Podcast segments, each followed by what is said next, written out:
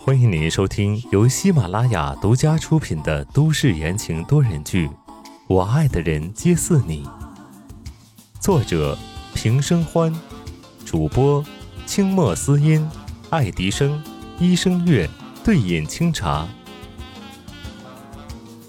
第十四章，宋家宴会。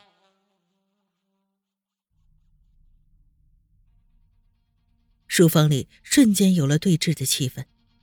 温之夏感受到宋子言身上骇人的气息，急忙开口道：“我没事。”谁知宋子言根本就不理他，冷着脸对上了吹胡子瞪眼的宋振廷。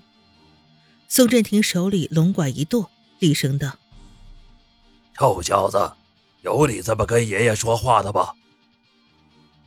宋子言不顾宋振廷的怒火，面若寒霜：“宋老爷子。”下次你再随随便便带走我的人，不要怪我不客气。混账！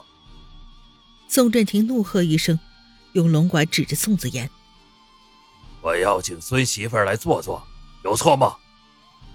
听着宋老爷子颠倒黑白的话，温之夏不由得满头黑线。邀请？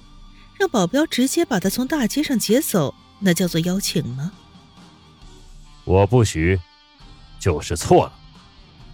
宋子言一点也不让步，眉眼都是抗拒。宋振廷的脸色也变得难看起来，气氛越来越剑拔弩张。温之夏心里疑惑，这爷孙两个关系似乎不怎么好啊。闻名遐迩的铁血商人宋振廷，在宋子言的面前，更像一个执拗调皮的老顽童，而宋子言却不吃这一套。联想到宋家继承人之争。温之夏心里千回百转，现在和宋子言是一根绳上的蚂蚱，一荣俱荣，一损俱损，于公于私，他都不能得罪宋家的掌门人呢。于是温之夏眉眼一扬，笑着出来解围：“行了，爷爷也是想看看我才让我来的，是我不对，没有提前跟你报备，下次不会了。”还是孙媳妇懂事啊。宋振廷一听这话。立马笑了，拄着龙拐走到一边的茶盘前，拿起了刚刚烹好的茶，品了一口。温之下却没有错过宋振廷眼中的兴味，见状伸手摸了摸鼻子，这是他心神不定时的小动作。书房内安静了半晌，宋子言打断了两个人暗中的交流，只是冷冷的吐出一句：“下不为例。”说着。带着温之夏向门外走去。一路上，宋子言拉长着脸，把车开得飞快。温之夏脸色泛白，一边暗自握紧安全带，一边在心里暗骂：“这家伙是不要命了吗？”好不容易回到碧海蓝天，宋子言看也不看温之夏一眼，咣的一声甩门而去。温之夏一愣，压住火气告诫自己：“不生气。”不生气。等他进屋，就看到宋子妍像冰块一样坐在沙发上似笑非笑。他看了温之夏一眼，道：“胆子很大吗？连宋家老宅都敢去？”这阴阳怪气的调调让温之夏按耐不住了，三步并作两步走到宋子妍面前，低吼道：“你搞清楚，不是我想去的。”那你不知道通知我吗？宋子妍冷着脸反驳道：“他不说还好，他一说，温之夏突然想起来他被掠走前看到的，顿时气血翻涌，冷声道：通知你？你那个时候跟温林卿卿我我的，有时间理我？”宋子妍眉头一皱，莫名其妙的看着温之夏道：“你在说什么？我要转移话题。”还装？温之夏霎时压不住火气，这个两面三刀的男人真当他好欺负不成？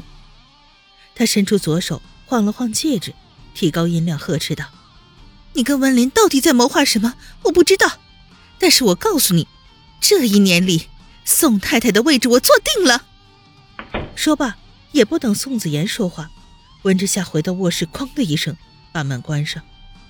留下宋子言在客厅一头的迷雾，他想了半天也没明白发生了什么，不过嘴角却微微上扬。他很满意，温之夏刚刚的举动表示他认可自己是宋太太的身份，这是个好现象啊。第二天，温之夏迷蒙的睁开眼。昨天他把宋子言关在客厅里，他在床上睡着了，也不晓得他到底进没进来。只是一起床，房间里就只有他一个人。揉了揉眼睛，温之夏披上外套走出卧室，眼睛忽然睁大：方琦怎么在这儿？他不是宋子妍的助理吗？宋子妍都不在，他来干什么？方琦今天一大早就接到了宋子妍的吩咐过来，等温之夏起床。此时见温之夏一脸的疑惑，便解释道：“今天晚上宋家宴会，东港市的各路名流都会到场，先生吩咐 为您打理一下。”可是这才上午十点呀，宴会是晚上七点。闻着下忍不住起床气，脸色不耐烦的说道。方琦耐心的解释道。啊造型需要比较长的时间，我们还是早一点出发的比较好。作为女人，温之夏也知道打扮有多麻烦，于是她换了身衣服，跟着方琦出了门。结果整整的一天，温之夏都被压榨着，发型、服饰、珠宝，变换着无数的花样，终于在六点多的时候完成了整个的造型。刚弄好，温之夏就被塞进了车里。快速赶往宋家老宅。方琦手握方向盘，目不斜视的道：“先生已经在现场了，他会等您一起进去。”三十分钟后，温之夏到达了宋家老宅。这和他昨天来的时候不大一样，外面灯火辉煌，火树银花，东港市排得上号的人都到了，豪车香槟，华服美女。所有的人都挂着笑容穿梭在其中，忙着建立关系网。温之夏左右张望，一眼就看到了人群中的宋子言。挺拔的身高、俊逸的眉眼，还有那独特的气质，让他想不发现都难。提着裙摆，温之夏小心翼翼地走到宋子言身边。宋子言正在和别人谈合作，感觉到动静，转过头瞥见了温之夏。怔怔的看着他，他身穿一袭烟灰色的晚礼服，头发低低的挽成一个发髻，几缕发丝落在脸庞，柔的像一汪水。宋子妍的心跟着这汪水荡了一下，很好看啊。宋子妍难得柔了声音，伸手将温之夏的脸庞的发丝撩到耳后，温之夏脸色微红，笑了。旁边的人见状，不由对视一眼。